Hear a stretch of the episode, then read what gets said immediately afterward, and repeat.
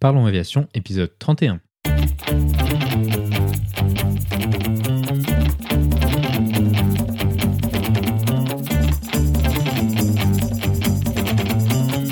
Parlons Aviation, le podcast où on parle de tout ce qui vole.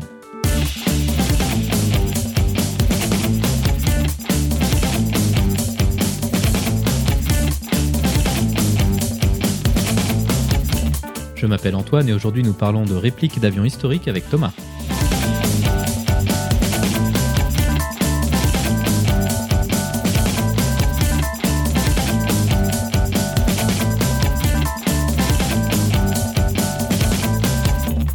Parlerons aussi des actualités avec la nouvelle version du Cirrus Vision Jet.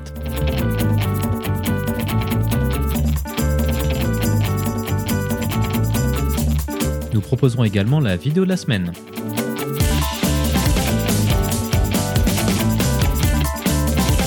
Bienvenue à bord, j'espère que vous êtes confortablement installés. Parlons Aviation épisode 31 et prêt au départ.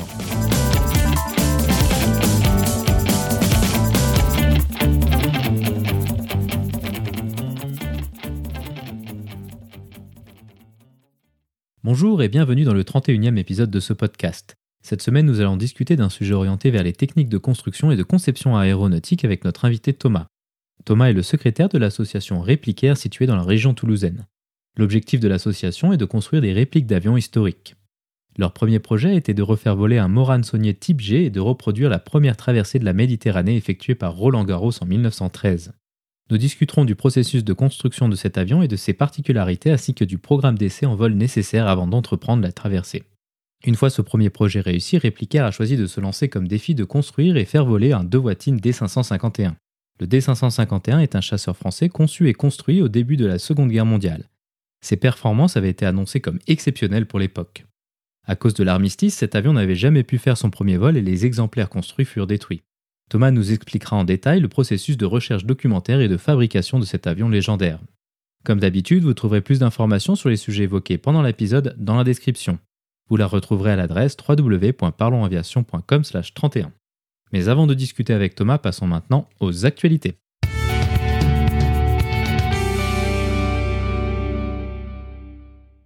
L'actualité de la semaine est l'annonce de la nouvelle version du Cirrus SF-50 Vision Jet. Nous avions déjà discuté de cet avion monoturbine produit par Cirrus lors de l'épisode 11 au moment où il avait remporté le trophée Collier. Le SF-50 est un avion révolutionnaire car il s'agit du premier équipé d'un turboréacteur et d'un parachute de cellules. La nouvelle version dénommée G2 pour Génération 2 apporte une série intéressante d'améliorations. La première amélioration du G2 est la certification dite RVSM pour Reduced Vertical Separation Minima. Le RVSM est un jeu de contraintes de certification permettant aux avions d'accéder à l'espace aérien situé entre 29 500 et 40 500 pieds. On parle plus communément de niveau de vol 295 pour l'altitude de 29 500 pieds, du niveau 405 pour l'altitude de 40 500 pieds. Historiquement, les avions étaient séparés de 1000 pieds jusqu'au niveau 295 puis de 2000 pieds au-delà. Ce mode de fonctionnement avait été choisi car plus on monte dans l'atmosphère, plus cet espacement de 1000 pieds correspond à un delta de pression de plus en plus petit. À l'époque, la précision des altimètres et des systèmes d'autopilote ne permettait pas de séparer les avions de 1000 pieds aussi haut. Le problème avec ce mode de séparation augmenté est que la capacité de cet espace aérien supérieur s'en retrouve largement réduite. Étant donné que ces niveaux de vol correspondent aux altitudes préférées des avions à réaction moderne, il a fallu trouver une solution pour utiliser ce bloc d'espace de manière plus efficace. La solution a été d'implémenter la norme RVSM, ce qui a permis de séparer les avions de 1000 pieds au lieu de 2000 pieds dans cette tranche d'altitude. De nombreuses contraintes ont été placées sur les systèmes altimétriques afin d'atteindre cette certification. La précision des mesures a été améliorée et les normes de maintenance ont été rendues plus exigeantes avec des vérifications très régulières. Si vous regardez sur le flanc d'un avion comme l'A320, vous remarquerez une zone entourée de rouge où se situent les prises d'air statiques permettant de mesurer l'altitude de l'avion. Si une quelconque déformation ou débris est présent dans cette zone, alors il y a de fortes chances pour que l'avion perde son statut RVSM.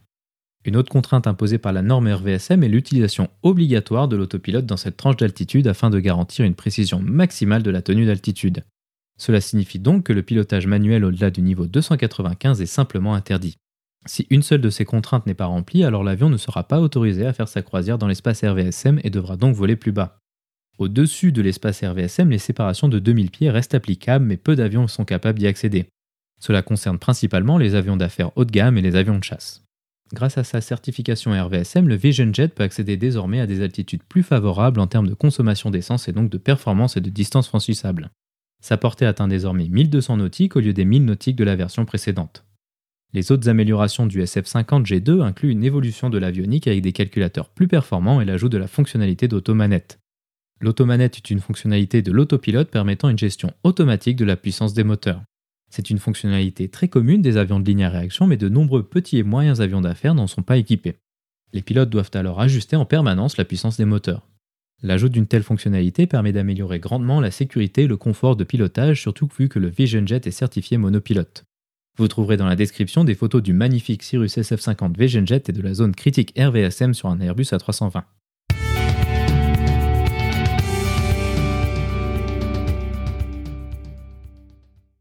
Bonjour Thomas et bienvenue sur Parlons Aviation. Peux-tu nous décrire ton parcours aéronautique associatif? Donc bonjour Antoine. Euh, bah, écoutez, moi je m'appelle Thomas Mouton, donc je suis ingénieur euh, dans le monde de l'aéronautique. J'habite euh, dans la région toulousaine. Ça fait huit ans que je travaille en bureau d'études principalement, et donc l'association Réplicaire, je l'ai rejoint un an après sa création, donc en juin 2012. Elle a été créée en juin 2011 donc.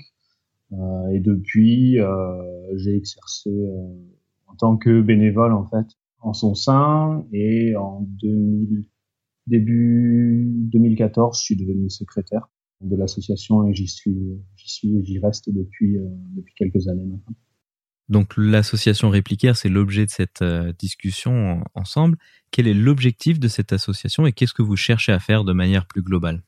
Alors euh, l'objectif de l'association, hein, il y a l'objectif, on va dire public, avec euh, les gens de l'extérieur, hein, puisque euh, l'objectif donc c'est de, de, faire euh, revivre des avions qui, qui, qui n'existent pas ou qui ont existé par le enfin qui n'existent pas, qui n'existent plus pardon, ou qui ont existé par le passé, qui ne sont plus en état de vol, de faire revivre un peu l'histoire des pionniers et donc faire une promotion de l'aéronautique, qu'elle soit une aéronautique de, connexion, de collection pardon, ou alors une aéronautique un peu plus moderne, puisqu'on est, des ingénieurs euh, pour la plupart dans l'association, donc on aime bien euh, utiliser euh, des technologies un, peu avant-gardistes. Et donc ça, c'est le, on va dire le, le, point de vue, on va dire public. Après, nous en interne, c'est plutôt bah, créer. L'objectif de l'association, c'est de, de se regrouper entre, entre amis, puisqu'on est vraiment une bande d'amis, faire des bons repas ensemble, voir nous avions nos projets aboutir, voler et se faire plaisir. Donc tu disais que vous aviez des chantiers de restauration d'avions. Comment est-ce que vous choisissez les avions que vous souhaitez restaurer et refaire voler? Alors, euh, je me permets juste une petite correction parce qu'en fait, c'est pas de la restauration vraiment. Il y a des associations qui sont bien plus compétentes que nous dans ce domaine. Nous, euh, on est plutôt en fait sur euh, la reconstruction. Je m'explique la différence. Ça va être en fait le, fait de, partir de rien. Ou enfin d'une base existante mais qui va être en plan principalement. Ou en dessin ou en croquis. Pour refaire un avion à partir de cela. Alors que la, restauration, la restauration ça va être plutôt euh, partir d'une base existante d'un avion qui s'est abîmé ou qui est resté euh, dans un endroit vieillir. Et le, remettre en état. Là on est vraiment sur un process de conception c'est euh, de recréer l'avion euh, de, de A à Z, on va dire. Voilà. C'est, juste cet aspect-là que je voulais clarifier. Comment est-ce qu'on choisit? Ben, on a, on n'a pas eu. J'avoue que c'est une question un peu difficile pour y répondre puisque pour l'instant on n'a eu que deux choix à faire, sachant que euh, le premier choix était plus ou moins tout tracé parce que c'est ce qui a drivé la création de l'association, donc le choix du, du moral.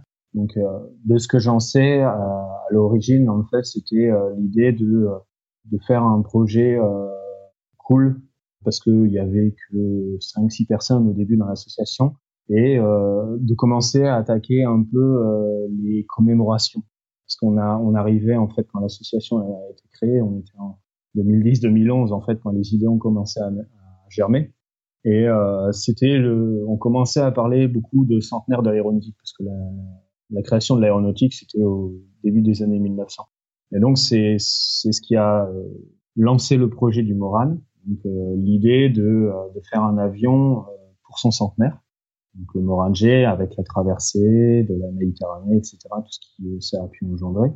Et le deuxième choix, le choix du Devoitine, c'est ben, à la suite en fait du, du, projet Moran. On était tous bien fatigués. Euh, donc c'était en septembre 2013. Hein, on, on, sortait de la traversée, on commençait à faire deux trois euh, meetings aériens sur la fin de l'année, mais l'idée principale qu'on avait dans l'association, c'était de, se reposer, d'en profiter. Et puis au bout de deux mois, en fait, on s'est dit que non, en fait, on s'ennuyait beaucoup pour être poli et que finalement on allait choisir un nouveau projet. Et donc euh, les membres euh, de l'association, on s'est tous euh, concertés, chacun a proposé un projet et puis on a fait un, grand repas de Noël où on a tous choisi quel projet on allait on allait faire. Bon, c'était un peu orienté comme choix en fait, mais c'est le Devoitine qui est ressorti en fait parce que c'est c'est un projet en fait qui avait déjà été commencé par un de nos membres à titre personnel donc Fabien raison hein, pour pas pour pas le nommer évidemment. Et son projet en fait, euh, il avait déjà commencé euh, un travail de, de, de lecture d'archives, de, de, remise au format numérique des plans. Et donc c'était puis c'était un projet intéressant. Euh, on commençait à arriver euh, dans, dans, aussi dans les dans les périodes qui nous intéressaient. Ça, ça faisait vraiment un projet complètement différent. Déjà après on pourra revenir sur euh, ce qui a fait choisir cet avion plus que d'autres, mais on va dire, c'est euh, l'idée de, ben, pour celui-ci, de, de, faire un avion qui a jamais volé en tout cas. Ok, parfait. Donc maintenant, intéressons-nous donc au premier, au Moran euh, Type G. Comment est-ce qu'on reconstruit un avion comme ça? Est-ce que vous avez réussi à ressortir des plans d'archives? Est-ce que vous êtes basé sur les quelques exemplaires dont il reste quelques pièces? Comment vous faites? Pour le Moran, ben, il y a un peu des deux. Euh, un peu des deux euh, entre le fait de ressortir des plans. Donc en fait, on a retrouvé des, des plans d'époque et euh, on s'est aussi inspiré du Moran G qui est exposé au, musée de l'air au Bourget. Donc c'est en fait c'est une comparaison un peu de, de, de ces plans en fait. Parce que les plans les, les dénominations Moran G Moran H en fait elles sont arrivées même après la guerre. Donc c'est des dénominations fictives. En tout cas, euh, nous on a choisi ce qui s'appelait donc le G parce qu'en en fait c'est un avion biplace et c'est une volonté en fait qu'on a dans l'association de, construire des avions qui ont deux places tout simplement pour qu'il n'y ait pas que le pilote qui en profite, euh, mais aussi euh, les membres de l'association qui ont participé activement au, projet en fait. Donc euh, pour le Moran, on a choisi donc l'avion biplace donc plutôt que le Moran H qui était censé être monoplace avec des plans. Enfin, alors on avait trois, quatre plans d'époque qui sortent des archives, plus, euh, on va dire, le modèle existant qui est au musée de l'air. Donc on est on est parti de cette base en fait pour pour reconstruire de zéro l'avion. Le Moranje, c'était un avion en construction bois et toile, puis avec un petit peu de métal. Comment est-ce que vous avez réussi à trouver des compétences pour bah, faire de l'ébénisterie et ce genre de choses? Est-ce que c'est vraiment compliqué à faire? Alors, de l'ébénisterie, je dirais pas euh, jusque là. En fait, on a, comment dire, quand on a commencé, on a, déjà refait la maquette numérique, comme tout bon euh, ingénieur. On avait euh, des membres qui étaient constructeurs amateurs aussi, donc les avions en bois, ils connaissaient, donc ils ont pu nous aider sur les méthodes connues, on va dire, du bois. Donc après, il y a les exigences aéronautiques qui font qu'on va pas choisir du bois chez le roi Merlin on va pas faire de leur mauvaise pub, mais c'est pas du bois aéronautique qu'ils font, donc on va choisir des bois appropriés, des, des, de la visserie pareil appropriée en aéronautique. Après les compétences, bah il faut quelqu'un qui sache euh, comment dire dessiner un avion. En...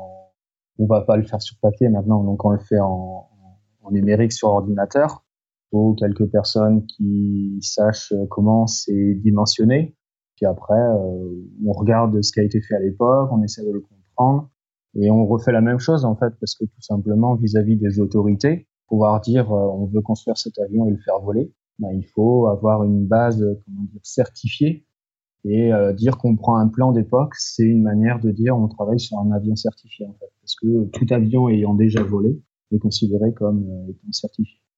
Alors après euh, les bénisteries, ben bon c'est du bois étoile, le bois il y en a pas beaucoup hein, quand on voit le C'est euh, il y a quatre euh, grandes euh, poutres en bois qui font le fuselage. C'est c'est du frêne en collé, contre-collé, qui lui permet d'avoir une forme. Donc on va utiliser des bâtis.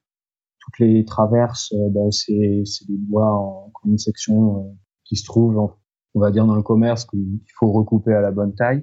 Pour les ailes, c'était un peu plus particulier. Hein. On a fait appel à une, une entreprise hein, qui savait faire des ailes en bois et qui les a usinées sur euh, fraiseuse numérique. Donc à partir des plans numériques qu'on avait fait, d'où l'intérêt en fait hein, de, de finalement avoir euh, l'association en fait, elle a vraiment travaillé, on va dire, sur un mode euh, comment dire artisanal, enfin bénévole avec les moyens qu'on avait pour faire le fuselage. Par contre, les ailes, euh, on avait fait appel à une entreprise extérieure. De même, pour euh, un certain nombre de petites pièces métalliques qui sont à l'intérieur, on avait euh, utilisé un autre partenaire qui faisait de la découpe laser pour faire de la découpe sur des petites feuilles d'acier. En gros, les compétences, en fait, si pour l'ingénierie principalement, on les avait en notre sein. Pour tout ce qui est travail du bois, qui reste dans le domaine de construction amateur, on en avait aussi. Pour l'entoilage, on a fait des stages au sein de l'association, en fait, euh, des, formateurs de des différentes compagnies qui font de l'entoilage sont venus nous, nous former, et donc on a pu faire l'entoilage nous-mêmes. Après, le reste, euh, on fait appel à des, à des sociétés qui veulent bien nous aider, et, et voilà. Ça, ça fait une mayonnaise qui prend bien, et qui, fait qu'on peut réussir à faire voler un avion. Un des éléments évidemment essentiels d'un avion, c'est le moteur. Et puis, ben, les moteurs de cette époque-là sont pas tout à fait réputés pour leur euh, fiabilité. Comment est-ce que vous, vous avez géré cet aspect? Est-ce que vous avez reconstruit un moteur de zéro ou est-ce que vous avez repris quelque chose d'existant, de moderne, si on peut parler comme ça? Ben, En fait, on a, on a repris un moteur moderne. Alors, euh, la raison, on peut, on peut, en, on peut en débattre, hein, mais euh, au moment où on a choisi le moteur, on savait à peu près vers quel moteur on allait s'orienter.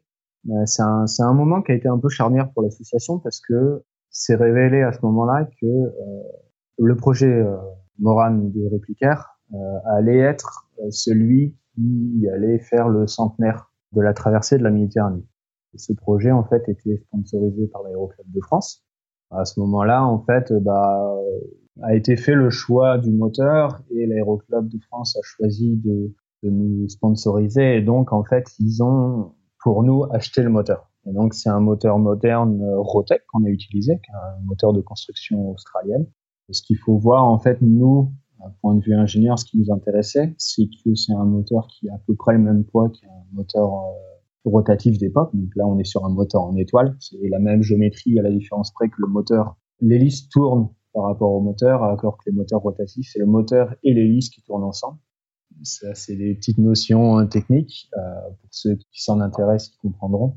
Donc on est sur un moteur qui a à peu près la même géométrie, qui a à peu près le même poids. Nous après en interne euh, de l'association, ce qu'on a dû c'est euh, retravailler, on va dire, sa fixation sur l'ensemble planeur, on va dire. L'ensemble planeur étant euh, l'avion sans le moteur. Donc tu disais, vous avez fait la traversée de la Méditerranée avec cet avion que vous avez construit. Comment est-ce que ça se déroule, la préparation d'un tel vol? Est-ce que vous aviez fait plein de vols d'essai avant pour être sûr de la fiabilité ou est-ce que ça s'est fait euh, de manière un peu plus courte que ça, disons? Les deux. Les deux parce que ça a été très court, mais très très intense. Hein. Il, faut, il faut savoir que euh, si on reprend à peu près le, planning qu'on a eu au début du projet, donc le, projet avait été lancé en 2011.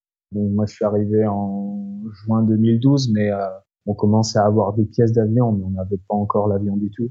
En janvier 2013, on a, enfin, fin 2012, début 2013, on avait changé d'atelier euh, pour aller chez un partenaire. Et à ce moment-là encore, on n'avait qu'un fuselage en pièces. Et les premières choses qu'on a faites en arrivant dans le fuselage, c'est qu'on l'a démonté. Donc, euh, début 2013, on n'avait pas de, l'avion n'était pas encore assemblé. Donc, euh, janvier 2013, on a, on a vraiment assemblé l'avion en fait de janvier à juillet 2013.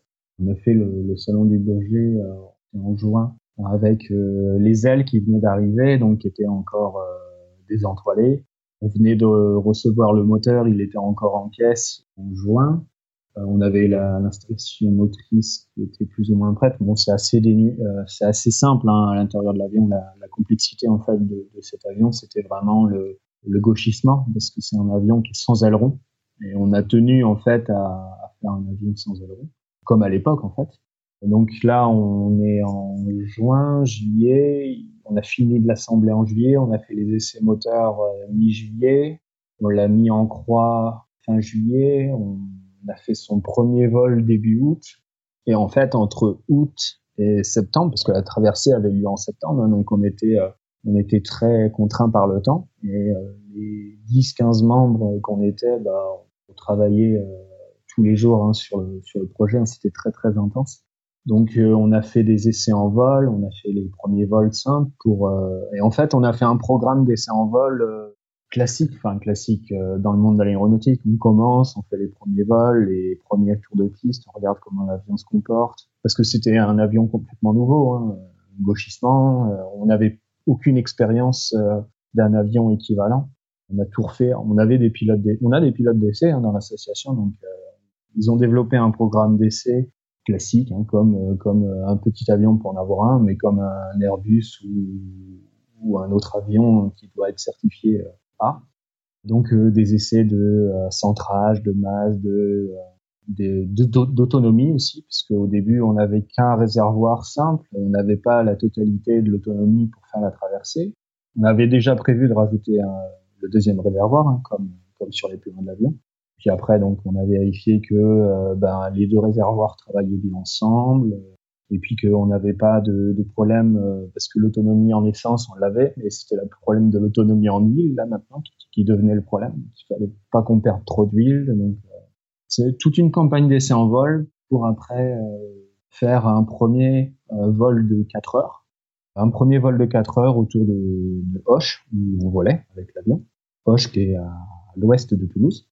Et puis après, on a fait d'autres vols. Euh, on a fait un vol de 6 heures où en fait, on, on est parti, c'était deux semaines avant la traversée. En fait, on est plutôt que d'emmener l'avion, l'avion par la route pour aller Fréjus, parce que la traversée en fait elle était faite entre Fréjus et Bizarre donc c'est euh, en gros c'est Marseille-Tunis donc euh, il fallait rejoindre euh, Fréjus depuis Toulouse. Mais en fait ce vol là il faisait 6 heures. Et donc on a fait ce vol comme un vol test au-dessus de la terre pour rejoindre pour rejoindre Fréjus c'était on va dire un peu la façon dont on a procédé en fait pour les pour les essais. Et tout s'est bien déroulé. Bon évidemment il y a eu des accros hein, par, par moment on a réussi à s'en sortir à chaque fois en tout cas tu parlais de cette notion de gauchissement, peut-être donner un petit peu de contexte, parce que ça, je pense que c'est quelque chose de vraiment particulier à cet avion. C'est-à-dire que si on regarde un avion moderne, que ce soit un avion de ligne ou un Robin ou ce genre de choses, on a des les ailerons, donc les surfaces qui bougent au bout des ailes. Alors vous, si je dis pas de bêtises, sur votre avion, en fait, ce qui se passe, c'est que vous tordez l'aile pour pouvoir euh, faire euh, bouger l'extrémité de l'aile. C'est bien ça dont, il s'agit? C'est ça, comme, euh, comme un oiseau. Comme un oiseau, un oiseau n'a pas de n'a pas d'aileron hein, quand il vole. Il déforme ses ailes, et ben ça fonctionne exactement de la même façon avec euh, notre Moran dans l'association. En fait, ce qui va se passer, c'est qu'on, pour faire simplement, on va dire que euh, l'aile, donc il y a deux longerons, un à l'avant et un à l'arrière. Et ce, le longeron avant, en fait, va être fixe, et le longeron arrière, en fait, va euh, être un peu monté comme, euh, va pouvoir pivoter en fait autour de d'un axe sur le fuselage et euh, avec des câbles, en fait, on va euh, venir tirer sur ce longeron qui va en fait euh, donner une, une inclinaison différente entre le longeron avant et le longeron arrière qui va faire en fait que l'aile se tord ou pas. Et cette aile tordue en fait fait que ben ça, ça fait l'équivalent de l'aileron. Je devrais dire l'aileron fait l'équivalent de cette aile qui se tord. Wow, impressionnant, moi je trouve. Ah ouais, non, Après, la, la, la, difficulté en fait qu'on a eu sur le sur le Moran et euh, au début du projet, quand quand, quand Jérémy, euh, donc notre président, a créé l'association et s'est lancé sur le projet, il s'est dit que ben, on allait faire un avion à gauchissement. Tout le monde était là à dire non mais faites pas ça, vous allez vous tuer, c'est de la folie, vous allez jamais y arriver. Bon, nous, euh, dans ces cas-là, hein, c'est un peu le raisonnement de de nos membres en tout cas, c'est euh, quand on nous dit c'est pas possible, euh, le faites pas, c'est un bah nous ça nous motive en fait. ok, allez, on va leur prouver qu'ils ont tort, on va faire ça. Non, la difficulté en fait du, du gauchissement, c'était de, de, de, faire attention en fait à, à la tension dans les câbles, à, à la toile, qu'elle soit pas trop rigide, à la peinture, pour qu'on ait une aile assez souple, pour qu'elle puisse se tordre sans trop d'effort au, au manche, hein, parce que le pilote il va, il va faire le vol pendant 8 heures ben, il faut pas qu'il ait des crampes dans les bras au bout de 20 minutes parce que euh, c'est trop dur de, de tordre l'aile. Donc il y a et puis il y a le sens de la toile aussi. La, la toile, euh, la toile d'entoilage a une très forte importance euh, dans la rigidité de l'aile ou pas. Là, le petit secret en fait, enfin c'est pas un secret, mais tout le monde devrait le savoir, du moins ceux qui s'intéressent au gauchissement, c'est qu'en fait la toile, il y a une fibre, donc avec les les fils des tissus, et ces fils, en fait, sont, on n'a pas entoilé à 90 degrés et 0 degrés, mais on l'a entoilé à 45 degrés, en fait, pour que, ben, ça permette la déformation. C'est un ensemble, un ensemble de petites recettes qu'on a appris à des plusieurs idées euh, par-ci par-là. Alors, je sais pas si c'est de la chance ou si c'est euh, du talent. Euh, je dirais que c'est un peu des deux. euh, mais euh, en fait, tout s'est bien déroulé. On n'a pas eu besoin d'avoir un grand bras de levier au niveau, de, au niveau du manche et que le pilote, bah, il arrive à, à, voler sans se faire mal au bras. En fait. On en est content, on en est fier et c'est très bien. Et si on pouvait partager le, ce petit secret, puis n'en est pas un, avec d'autres associations pour qu'ils fassent la même chose, on en serait très heureux. Tu as dit que vous avez mis 8 heures à faire la traversée de la Méditerranée. Euh, pour avoir une ordre d'idée, à quelle vitesse est-ce que ça vole cet avion environ? Ça vole euh, dans les 100 km heure, 100, 110 km heure. Au-delà, en fait, il y a, c'est comme à l'époque, hein. Je crois qu'à l'époque, euh, Roland Garros, donc il a fait la traversée en premier, il avait fait le vol en 7h58.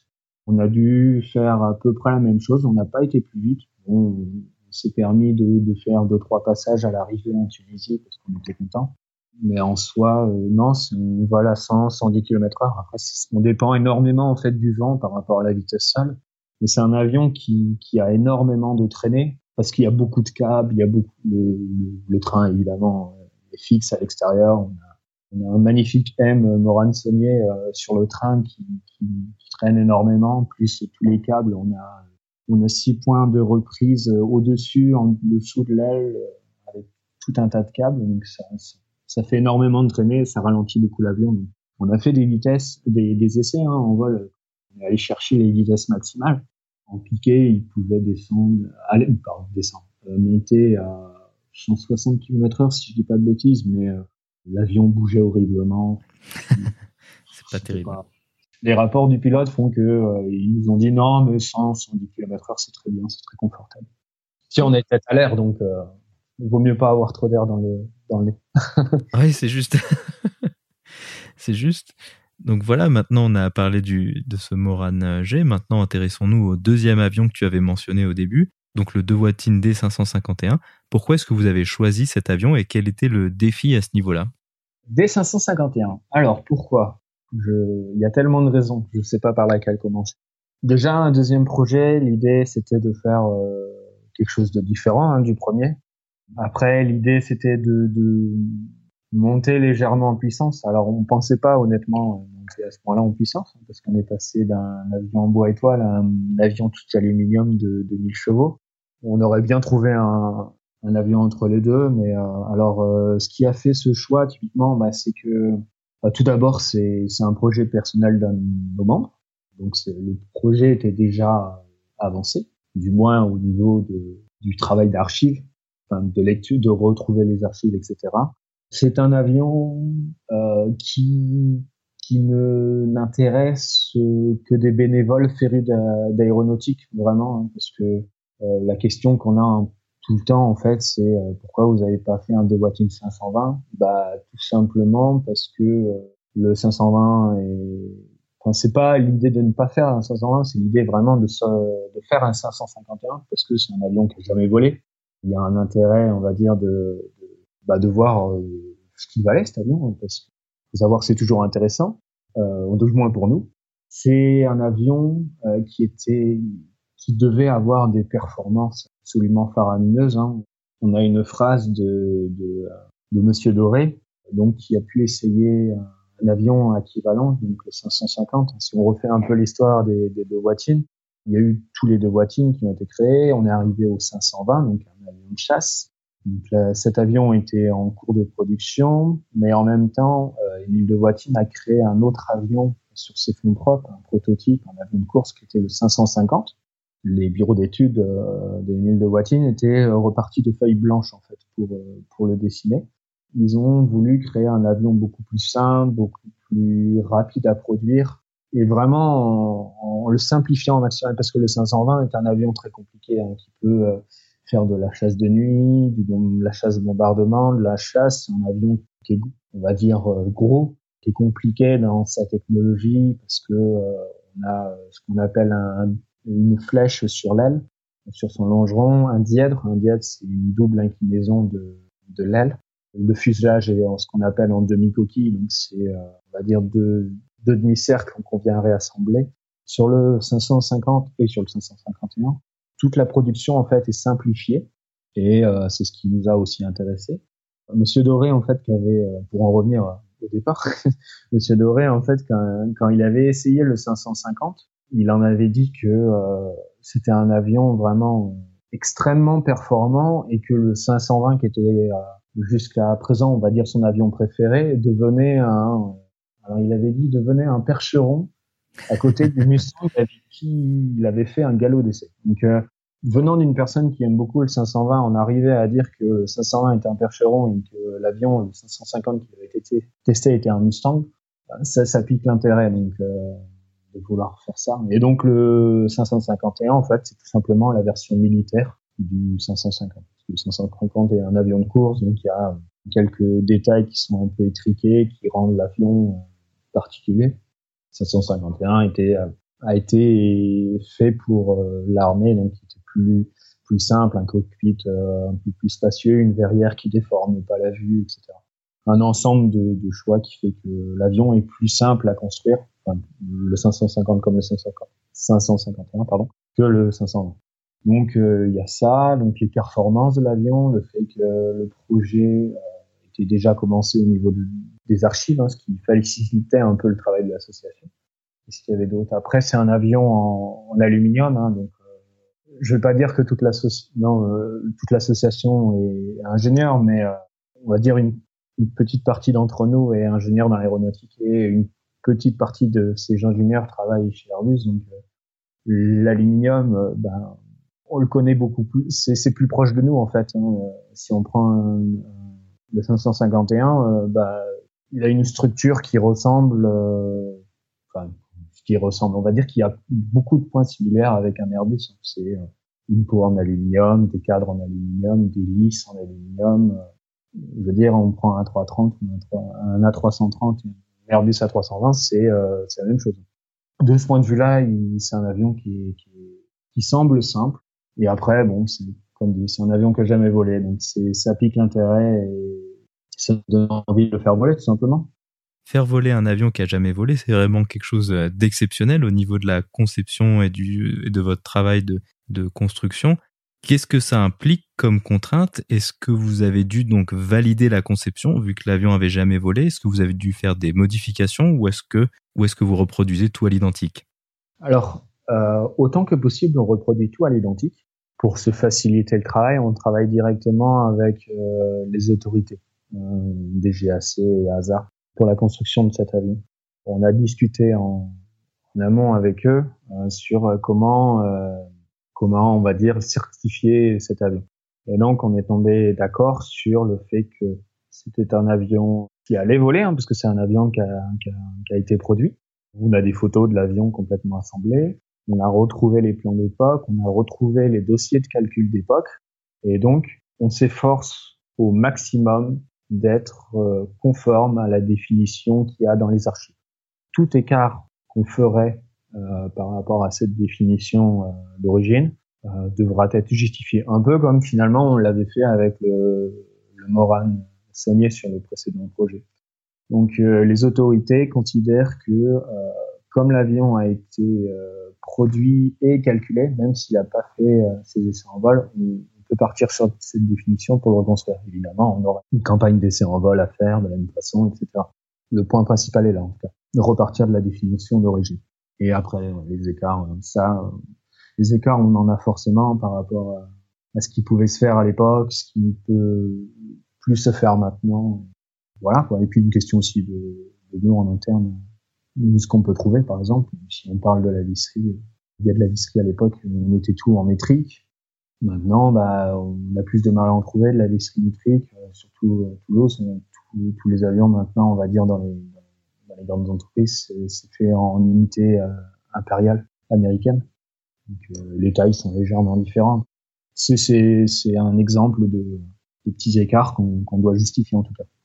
Dans le processus de reconception de cet avion, si on peut appeler ça comme ça, vous avez effectué des essais en soufflerie. Quels en étaient l'objectif et qu'est-ce que ça vous a appris? Euh, les objectifs, c'était déjà de, se rassurer, parce que il y avait des, résultats hein, dans les dossiers d'époque, il y avait des résultats de soufflerie. Moi, je connais pas euh, spécialement la soufflerie, mais de ce que euh, les gens qui travaillaient chez nous sur ce mini projet, on va dire, nous disaient que les courbes d'époque étaient très propres, trop propres. Donc, ils voulaient se rassurer et aller voir euh, le, le, domaine non pas complet de l'avion, hein, parce que les, courbes qui sont d'époque, ben, elles sont assez euh, vraisemblables, elles sont assez similaires à ce qui se faisait à l'époque.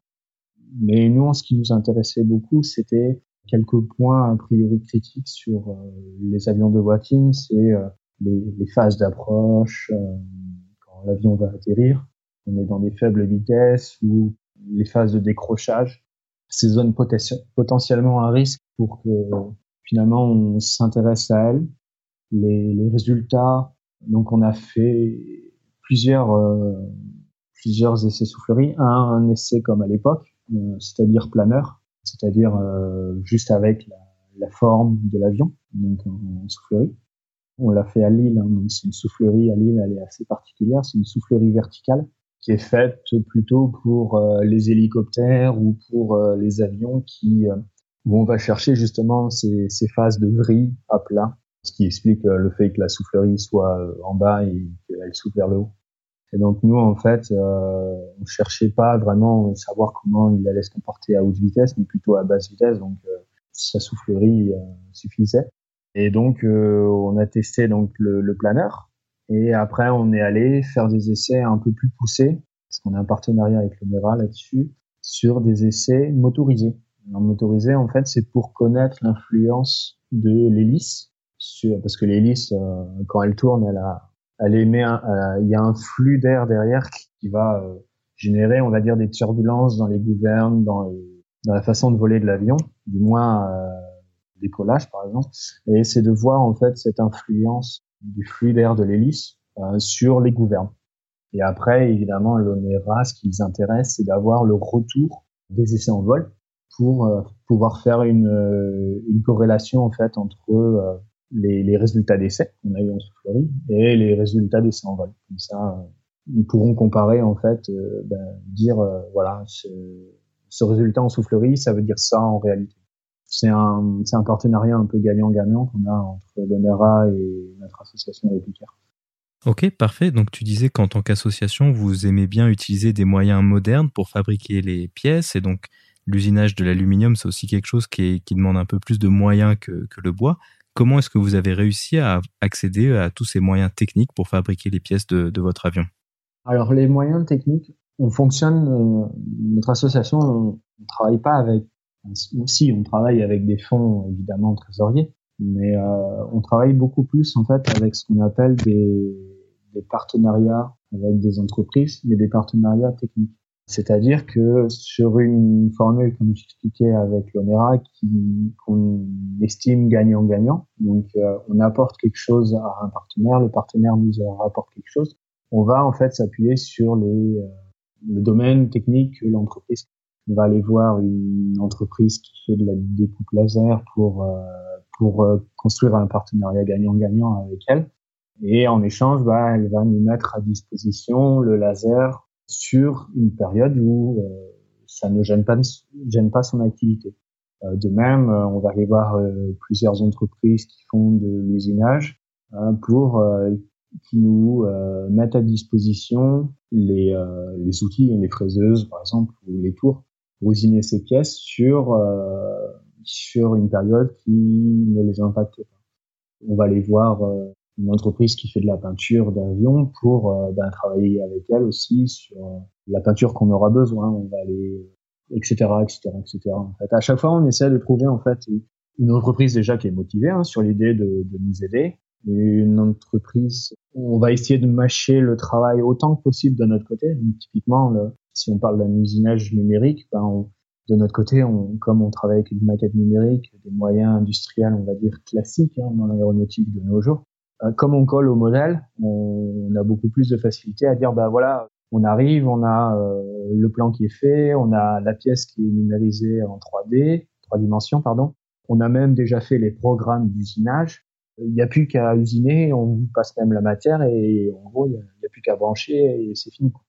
Donc l'idée, c'est vraiment en fait de, de faire le maximum de travail en interne pour qu'une fois qu'on est chez le, chez le partenaire, il est presque plus qu'à appuyer sur le bouton de sa machine un soir ou un week-end où, où ça ne le gênera pas dans sa production ou dans son activité euh, classique.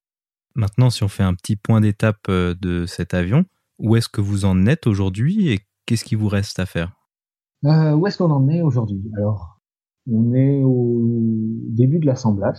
Euh, on a pris du retard en fait par rapport à un certain nombre de, de difficultés qu'on a eu avec les outillages principalement parce que c'est c'est une chose qu'on qu'on mentionne pas assez parce que faire un avion c'est bien mais euh, pour chaque pièce en fait qu'on doit faire sur, sur le Vatim il y a 5000 pièces.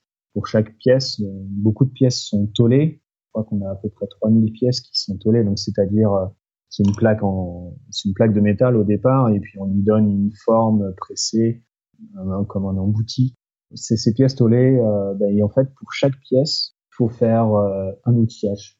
C'est une procédure, on va dire, euh, entre obtenir la tôle, découper la tôle au laser, préparer l'outillage sur lequel la tôle sera pressée, faire la trempe. C'est un ensemble de, difficultés. C'est connu, hein, mais le temps de faire les outils, typiquement, ça, elle avait peut-être mésestimé, donc c'est pour ça qu'on a un peu de retard. Donc on est à l'assemblage en ce moment, au début de l'assemblage. On a presque la totalité des pièces. Il y a deux pièces, quelques pièces critiques qui nous ont posé problème de la même façon sur le pliage, c'était les longerons de fuselage. C'est des longerons en oméga, euh, le oméga hein, comme la lettre grecque. Euh, donc ils ont une, base plate et un, un demi-cercle. Et c'est des pièces en fait qui ne sont, enfin qu'on ne trouve pas on a cherché euh, un partenaire pour nous aider à fabriquer ces pièces, sauf que euh, pour fabriquer ces pièces, il faut, euh, on va dire, si on si on prend un industriel qui va faire, il va prendre une machine absolument énorme où ils vont étirer des tôles de métal à travers. Et donc à chaque fois, en fait, ce qui revenait, c'est que l'entreprise avait besoin de faire 3 km de, de longeron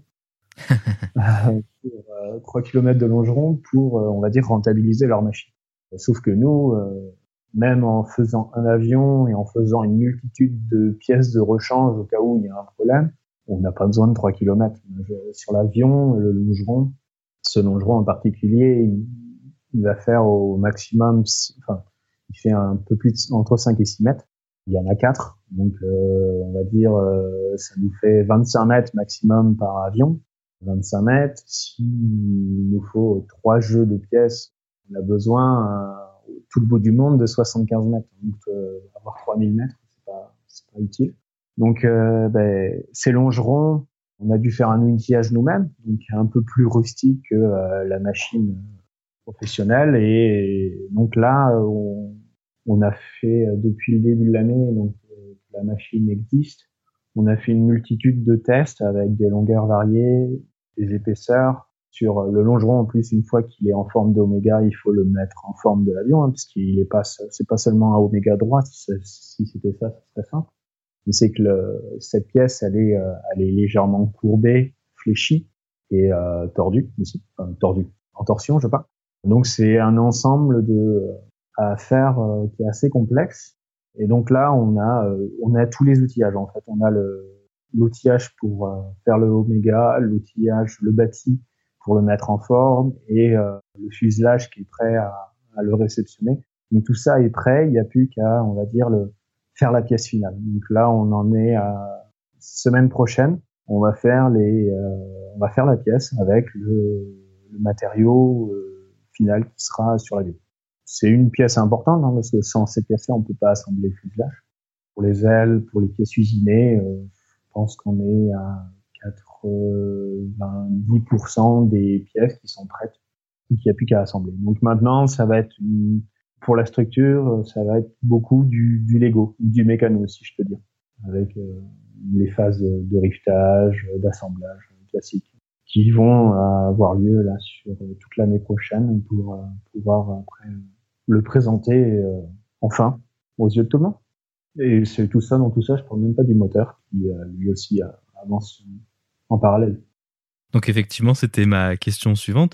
Donc 2000 chevaux sur un moteur à piston, c'est pas vraiment quelque chose de très très commun aujourd'hui. Ça l'a peut-être été par le passé, mais aujourd'hui pas vraiment vraiment. Comment est-ce que vous avez réussi à trouver un moteur de 2000 chevaux ou à le construire?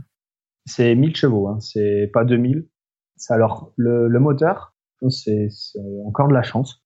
Quand on a lancé le, projet, en fait, on a fait un article de presse pour dire que voilà, on lançait le, projet. Et en fait, cet article a été lu en Allemagne et euh, il s'avère qu'en Allemagne, en fait, il y avait un, collectionneur qui possédait un moteur 12Y-51, donc la version qui nous intéresse, qui devait être monté sur l'avion à l'époque, et qu'il avait ça dans son grenier. Ils étaient prêts en fait à nous le vendre. Ce qui s'est fait, ben, c'est que après cet article qui a été euh, publié fin 2013, on s'est retrouvé en mars 2014 avec un moteur. Donc évidemment, c'était un moteur euh, qui était euh, de collectionneur, hein, donc il y a toute une révision à faire dessus, tout un processus de, là pour le coup, de restauration. Hein, c'est une pièce existante. On n'aurait pas créé de moteur, je pense. Non, pas... Toulouse, on est principalement des, gens qui construisent des structures d'avion, mais les moteurs, c'est pas trop notre domaine.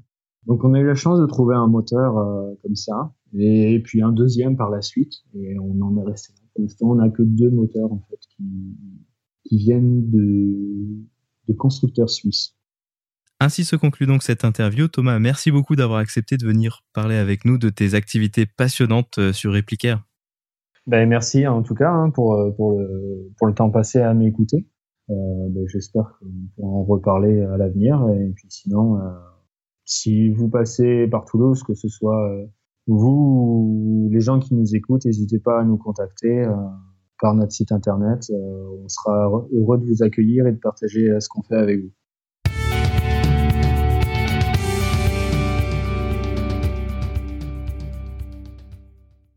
La vidéo de la semaine est une vidéo proposée par la chaîne YouTube de l'association Réplicaire. Elle présente un point d'avancement du Devoitine D551 dont nous avons discuté avec Thomas. On peut y voir les nombreuses techniques de construction qu'ils ont utilisées allant de la découpe laser à l'impression en 3D des pièces en aluminium. La vidéo présente également quelques images des essais en soufflerie du désassemblage des moteurs trouvés par l'association. Vous trouverez le lien vers la vidéo dans la description ou en allant sur le lien www.parlonsaviation.com slash vidéo 31 sans accent sur le E de vidéo.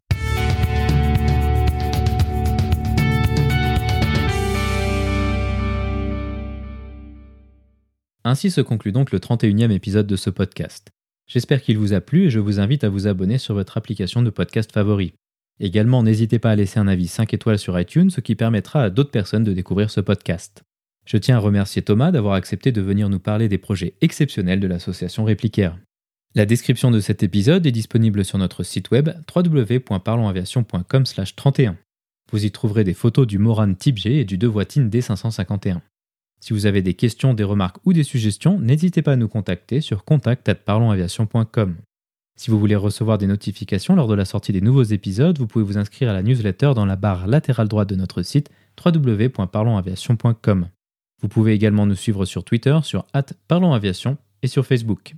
En vous souhaitant des vols nombreux, je vous remercie d'avoir écouté le 31e épisode de Parlons Aviation.